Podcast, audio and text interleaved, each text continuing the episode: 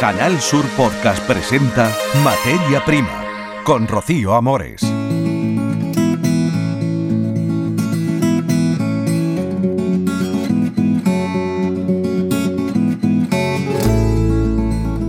España tiene 104.000 hectáreas de arroz, han bajado de las 122.000 que hubo con anterioridad. Sevilla y Cádiz son las principales productoras con más de 36.500 hectáreas. El 40% de toda la producción de arroz de España es de Andalucía y tiene muy buena calidad. Es muy apreciado en los mercados, sobre todo de Reino Unido. Los arroceros se quejan por la sequía, por la PAC, dicen que les ha hecho perder 5 millones de euros y proteger los cultivos. Muy buenas tardes, será uno de los argumentos de nuestra materia prima de hoy. También les hablaremos de que en Marte habría que modificar la temperatura de la atmósfera igual que hacen los invernaderos de Almería o el suelo es tóxico y se podría aplicar cultivo hidropónico en agua en conclusión para poder producir vegetales.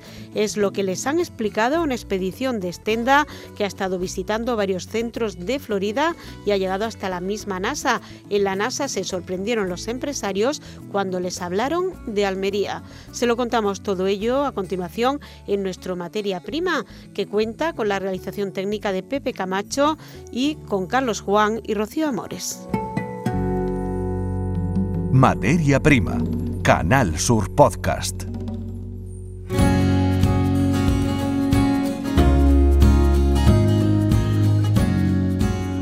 Hoy en materia prima vamos a hablar de arroz y para ello estamos con Eduardo Vera, que es director gerente de la Federación de Arroceros de Sevilla. Eduardo, muy buenas. Muy buenas tardes. Bueno, estamos hablando de la agricultura en un momento complicado, con la guerra, con la pandemia, con la subida de costes. ¿En qué momento se encuentra el cultivo del arroz y cómo está afectado por, en general, todos los condicionantes que ahora mismo inciden en la agricultura? En este momento, lo que es el arroz en, en Sevilla eh, hemos tenido una campaña, esta campaña pasada, con muchas dificultades por la escasez de dotación hídrica eh, recibida. La verdad que solamente hemos llegado, no, apenas hemos llegado al 50% de superficie de arroz. Y la verdad que ahora, eh, tal como está pues la cuenca del Guadalquivir, con, la, con las escasas precipitaciones y, con las perspectivas que tenemos, hoy parece que llueve algo, pero la verdad que necesitamos un gran volumen de, agua en los embalses porque con esta datación, como, como contaba, pues la verdad que se va a hacer muy difícil sembrar esta campaña. Estamos eh, esperanzados en que, en que venga una lluvia pues muy fuerte este mes y medio, dos meses que nos quedan para, para poder sembrar y, ojalá sea así, pero la verdad que la situación no es muy no es muy buena en este momento. Bueno, no es muy halagüeña porque desde luego que, no ha llovido y no ha llovido nada y eso afecta a toda la agricultura. ¿Qué se hace, qué hacen los arroceros ahora que les queda un mes y pico para poder sembrar cuando no se cumplen las condiciones o cómo se plantean esta campaña? ¿Cuál es el curso normal de la cosecha que siguen ustedes? Ahora mismo, ¿qué están haciendo? Nosotros normalmente todos los años a principios de mayo, que es lo ideal, empezamos la campaña con la siembra del arroz y estamos acabando alrededor del mes de octubre aproximadamente. Este año, um, pues la verdad que, que, un poquito complicado. Nosotros teníamos esperanza de por lo menos tener una dotación mínima para hacer un 50% de superficie o algo al respecto en este sentido. Claro, mm, al no tener todavía una dotación mínima asegurada a la fecha que estamos, eh, la falta de precipitaciones, pues la verdad que ahora mismo lo que nos estamos planteando es pasar el año como podamos. Eh, ¿Esto qué significa? Ya no solamente es el sector del arroz aquí en Sevilla, sino también son importantes sectores que están unidos al arroz. Eh, me refiero pues a la pesca, ¿no? que es un sector muy importante también aquí en las marismas del Guadalquivir, el turismo, la gastronomía. La verdad que se nos da un problema que, que creo que afecta a toda Andalucía con esta sequía que es que mm, prácticamente Andalucía pues se muere, ¿no? En el momento que muere la agricultura. Y eso pues pues lo que vamos a intentar paliar y, vamos a sobre todo a trabajar para el futuro para que estas sequías que son constantes en los últimos 40 años, pues vamos a intentar a ver que, de qué manera pues, podemos reforzarnos para, para que estas cosas no vuelvan a suceder, que es lo importante. Bueno, ¿y cómo se puede hacer para reforzarse ante la sequía? Pues nosotros lo vemos de forma pues muy básica. No es fácil, es compleja, pero muy básica. Primero, reforzar las infraestructuras que tenemos para acumular agua a día de hoy. Me refiero a los grandes embalses, embalses que si a día de hoy no están a plena capacidad o no, o no pueden eh, alojar agua, eh, pues por supuesto reforzar esas, esas estructuras. Y bueno y dándonos cuenta la importancia de, de, la parte agroalimentaria no de la industria del cooperativismo en Andalucía y de que Andalucía vive de la agricultura y de la ganadería y la pesca eh, pues vemos muy importante también la creación de nuevas infraestructuras. Si nosotros sabemos que en la época invernal llueve y hay una gran cantidad de agua que se está yendo al mar. Por supuesto, siempre lo decimos, hay que respetar los caudales ecológicos, hay que respetar el medio ambiente, pero ese resto de agua que siempre se desperdicia y se tira al mar es lo que ojalá para el futuro, con la creación de estructuras y la modernización de todos los cultivos, pues podamos ser mucho más eficientes y ojalá podamos asegurarnos más campañas de, siembra, por supuesto. Bueno, ¿cómo es el arroz en Andalucía? ¿Dónde se da principalmente? ¿En Sevilla, en Huelva? ¿Y qué lo diferencia del arroz de Valencia, del arroz de otras zonas de, producción? Bueno. pues la verdad que en Sevilla rondamos las 36.500 hectáreas de arroz. Eh, es una zona muy productiva. Yo creo que el buen hacer de los arroceros en Sevilla unido a, prácticas tradicionales, ¿no? Favorecemos mucho la escarda manual, la nivelación con láser, es decir, cosas que, que, son que, se han hecho toda la vida, pero um, unido a la climatología que tenemos, este buen hacer y, a la, y a la situación donde nos encontramos, al lado de un parque nacional, de un entorno nacional como es Doñana, pues lo que nos lleva en campañas y años normales a tener una de las mayores producciones del mundo por hectárea estamos representando aproximadamente el 40% de la producción de grano de arroz eh, en, España y alrededor del 10-12% a nivel europeo. Eh, la verdad que el arroz en Sevilla y Cádiz, que también tenemos una parte muy importante en Cádiz de arroz, también un arroz de extraordinaria calidad, también por las condiciones y la forma en, la que se hace, la verdad es que es una fuente muy importante para Europa. ¿Por qué? Porque además somos deficitarios de arroz en Europa es uno de los grandes eh, eh, inconvenientes que ahora se ve con, más fuerza en este sentido debido a la pandemia, debido a una, una guerra como es la guerra de Ucrania ahora, ahora es cuando de verdad creo que en Europa se están dando cuenta que cultivos como el arroz hay que, hay que cuidarlos porque no podemos depender de otros continentes y del arroz asiático eh, como sustituto de nuestro arroz. ¿Por qué? Porque en, estos casos lo que estamos viendo es que lo primero que hacen estos continentes es cerrar sus fronteras y asegurar, asegurarse un autoabastecimiento para, para sus propios países. Además de eso, no debería de ser un sustituto porque la calidad, la forma en que hacemos el arroz, con normas de seguridad, de trazabilidad, de, seguridad alimentaria, la forma que tenemos de producirlo, el poco empleo de productos fitosanitarios, la verdad que hacemos un arroz de tan buena calidad que debería de, de, cualquier ciudadano europeo pues, pues tener la, la, oportunidad de poder comer arroz de, como el que realizamos en España y, producimos en España y es una pena que eso ahora se ponga en peligro con la situación que estamos viviendo. Bueno, yo creo que también una de las consecuencias de la pandemia, de la guerra de Ucrania y Rusia, que eh, Europa se está dando cuenta de la, de la crisis de los microchips, de que tenemos que tener nuestro autoabastecimiento y que tiene que haber sectores productivos, lo dicen desde, desde muchos sectores del campo, que abastezcan a Europa en esa línea en la que está usted comentando, que es una de, las de las conclusiones que vamos a sacar quizá de todo esto, ¿no? Totalmente. Creo que igual que la salud, eh, como ha pasado con el COVID, que hay que tener una, una, una línea sanitaria blindada y en estos casos creemos que la agricultura y el arroz en este caso también debería de ser algo que podamos asegurar. Esta soberanía alimentaria nos estamos dando cuenta que es esencial, es lo básico, sin comer no hacemos nada, eh, todo parte desde el campo. Eh, eh, desafortunadamente nos damos cuenta que esto se pierde muy rápidamente. Europa quizá mm, ha seguido una línea en cuanto a la nueva PAC y todas las normas que se quieren aplicar ahora, que es muy ambiciosa a nivel medioambiental, pero desgraciadamente nos damos cuenta que toda esta línea de reverdecimiento de la PAC que estamos siguiendo está muy bien cuando las circunstancias son muy buenas. Cuando ahora se complica la situación, que nos damos cuenta? Que nos faltan cereales, que nos falta verdura, que nos falta fruta, es decir, en el fondo tenemos que proteger, proteger un poco nuestros productos. Esto hay una forma muy sencilla y es que se cumplan las, las propias normas que establece Europa para la entrada de productos desde el extranjero.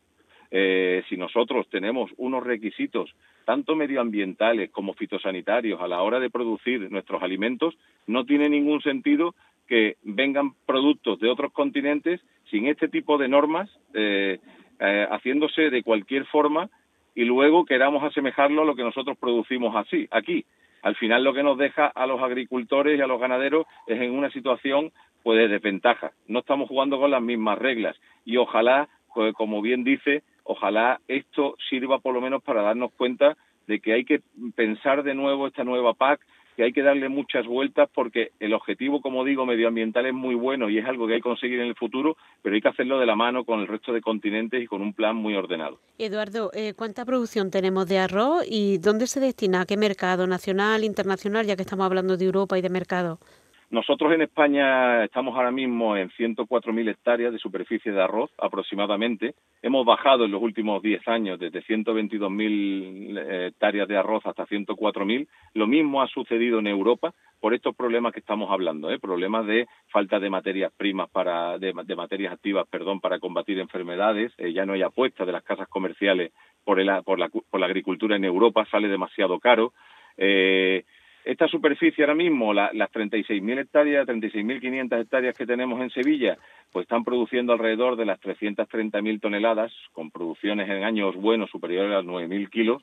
Y, la verdad que, por las características que hemos hablado antes, por la forma que hacemos el arroz, la forma, las técnicas que, que, utilizamos, es un arroz muy apreciado cada vez, eh, ya en toda Europa, sobre todo en el norte de Europa. Inglaterra aprecia mucho el arroz de España, toda la parte de, de países de Centro Europa y Norte de Europa.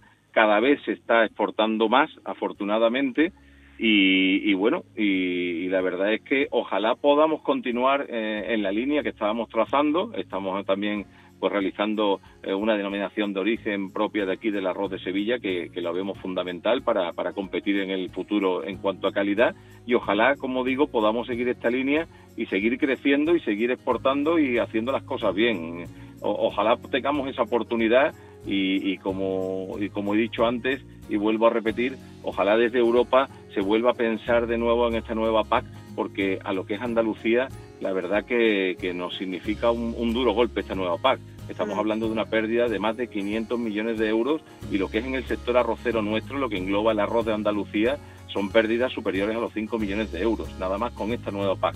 O sea que empezamos, la verdad, con muchas complicaciones este periodo. Bueno, pues haremos un seguimiento para ver cómo se va desenvolviendo, para ver si llueve, si mejora la situación y a ver qué pasa con la paz. Eduardo, muchas gracias por estar con nosotros, Eduardo Vera. Gracias por estar en los micrófonos de Canal Sur, de RAI y también en podcast en Canal Sur. Muchísimas gracias por la invitación. Muchas gracias. Escuchas Materia Prima, Canal Sur Podcast.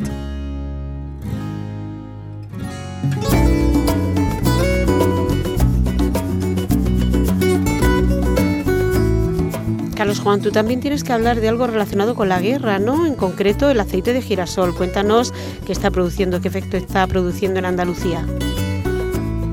Saludos. La guerra en Ucrania, principal productor de girasol, está revalorizando este cultivo en Andalucía. Por ello, los agricultores reclaman a la Unión Europea que permita ampliar la superficie de siembra. La provincia de Cádiz es la tercera en extensión de girasol en toda España. Tiene 80.000 hectáreas. Los agricultores se plantean utilizar en la medida de lo posible este cultivo como compensación frente a las pérdidas causadas en otros por la falta de lluvias. Hemos hablado con Pedro Gallardo, presidente del grupo de oleaginosas Copa Cogeca hay contrato de colza, que es un cultivo que es muy parecido al girasol, aproximadamente a 800 euros tonelada. Creemos que puede incluso subir este importe. Hay que recordar que el año pasado se liquidaron a unos 550 euros y hace dos años a 360 euros, pero es verdad que los costes de producción a nosotros nos han subido muchísimo, la electricidad, los fitosanitarios, la fertilización, la mano de obra y de alguna forma eh, estamos viendo que hay que repercutir esos costes. Otra derivada de este conflicto está en la carestía del combustible raíz del paro en el transporte. Este fin de semana pasado los agricultores del Bajo Guadalquivir han trabajado a destajo por temor a la huelga, la duración de la protesta y eh, la posible pérdida de negocio. Han trabajado más de lo debido para recolectar sus cultivos antes de que comience la protesta, como nos cuenta Antonio Aguilera, gerente de Polder Fresh que el campo no aguanta. Lo que tengamos que recolectar hoy lo recolectamos hoy o lo tiramos mañana. Entonces estamos en una incertidumbre que no sabemos qué nos va a ocurrir el lunes. Aseguran que trabajan a pérdidas. Ya antes de la guerra en Ucrania los costes se habían disparado, pero ahora son ya insostenibles. Juan Pedro Gil es agricultor y de nuevo el testimonio después de Antonio Aguilera, gerente de Polder Fresh. Que gano más dinero quedándome en mi casa y estamos llegando a un punto en que, no sabemos lo que vamos a hacer. estamos trabajando por inercia. Pero en dos semanas los costes de producción nos, se nos han ido sobre un 35, 38, rozando casi el 40% ya. Ellos están asentados en Lebrija, en la provincia de Sevilla, con 600 hectáreas en producción de distintos eh, vegetales, sobre todo coliflor. El 95% de su producción se vende en el mercado europeo. 160 trabajadores directos tienen su plantilla, genera 25.000 jornales en la comarca durante los seis meses que dura la campaña. Y piezas de plástico con residuos de poda para vehículos y muebles. Es el resultado de un proyecto del Centro Tecnológico Andaltec de Martos y la Universidad de Jaén financiado por la Unión Europea. La fabricación de estas piezas supone reducir contaminación y aprovechar millones de toneladas de restos de la poda del olivar. Una importante empresa automovilística participa en este proyecto, incorporará este material en la fabricación de sus vehículos, nos ha contado el gestor de proyectos y más de, de Andaltec, Juan Pablo Ferrer. La empresa Ford, que tiene sede en Alemania, y entonces ellos están desarrollando junto con nosotros el material eh, plástico con esta fibra que viene de la poda de olivo para meterlo directamente en sus coches, en los coches de, Ford. O sea, esto tiene una aplicación eh, industrial directa. Una buena noticia, por tanto, que se pueda aprovechar los restos de la poda para eh, fabricar vehículos y muebles. Escuchas Materia Prima. Canal Sur Podcast.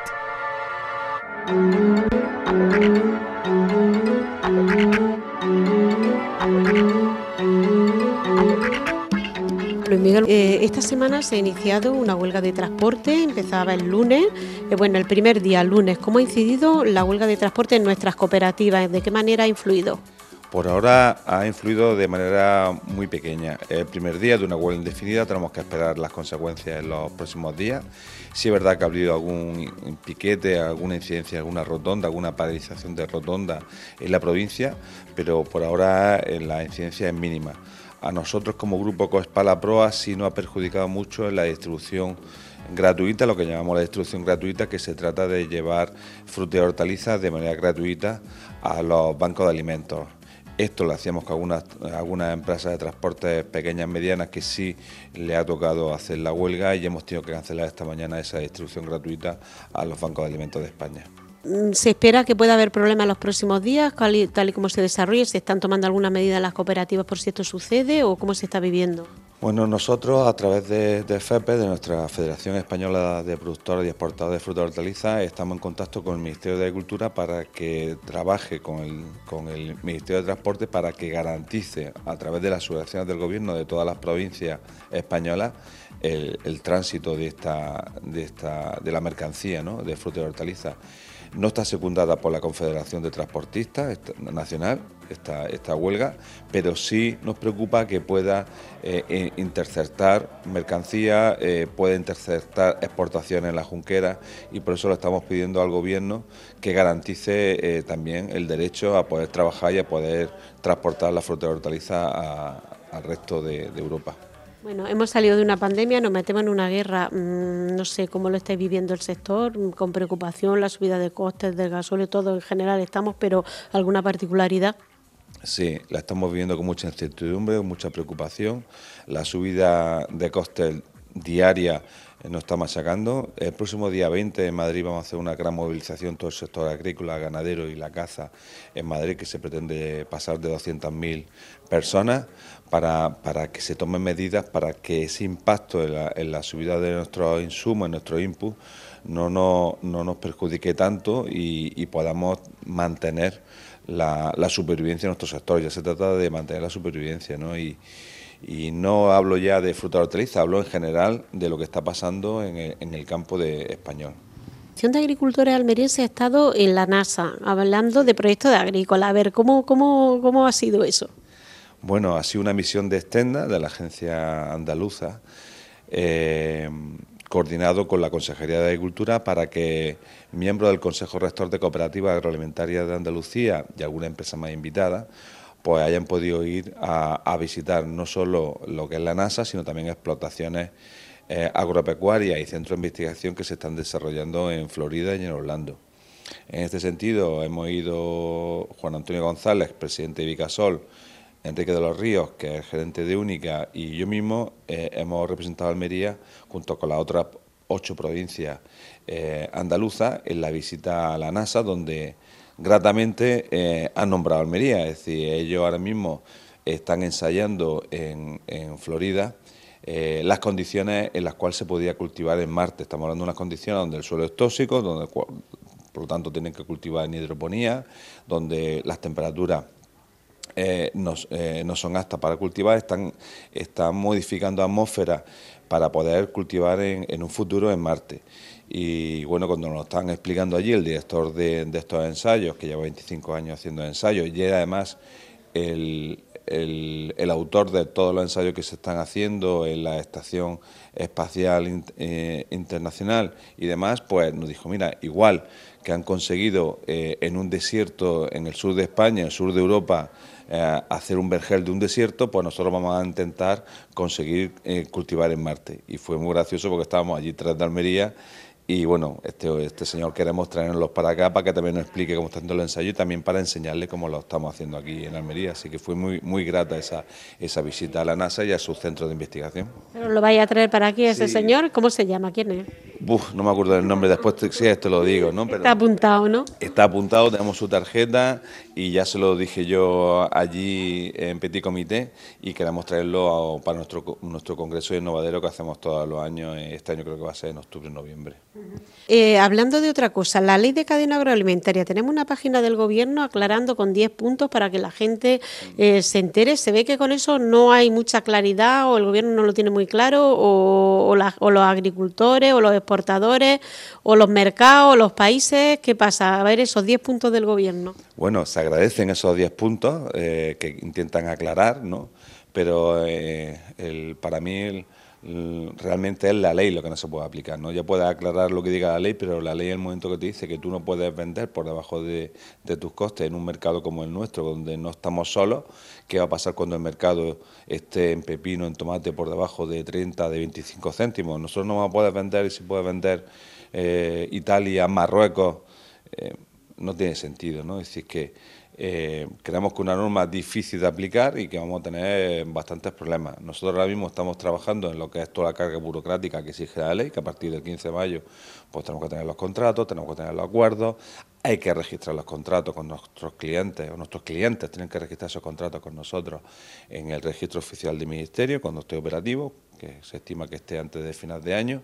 Y bueno, toda esta carga burocrática y esta, esta dificultad a la hora de negociar y explicarle al cliente lo que tiene que hacer, pues también pone en aviso a, la cadena de supermercados que, donde dice, oye, me estoy complicando la vida aquí y igual puedo comprar en otro sitio, ¿no? Solo el simple hecho de que esté la ley, pues ya es un riesgo para nosotros. ¿Qué va a pasar? ¿A partir de mayo son los plazos o qué plazos son o qué pasa? Sí, eh, eh, bueno, el sector de planta ornamental y flor ya es ya obligatorio. Nosotros a partir del 15 de mayo, pues lo que eh, estamos trabajando en consensuar unos, contratos con nuestros clientes, en el caso de cooperativa, unos acuerdos con los, con los, con los agricultores para que no haya contrato. es, una, redundancia tener un contrato de agricultor y, su empresa cooperativa, pero sí tiene que haber un acuerdo asambleario donde establezca cómo se van a formar esos precios y que siempre se va a vender por encima de los costes y después los contratos tipos según la, la, naturaleza de la empresa que tienes que tener con los clientes. Y eso sí estamos trabajando y queremos que esté listo pues para cuando nos empiece a exigir la ICA, que es la Agencia de Información Alimentaria que le va a inspeccionar. ¿no? Pues muchas gracias. Gracias a vosotros. En Canal Sur Podcast, Materia Prima.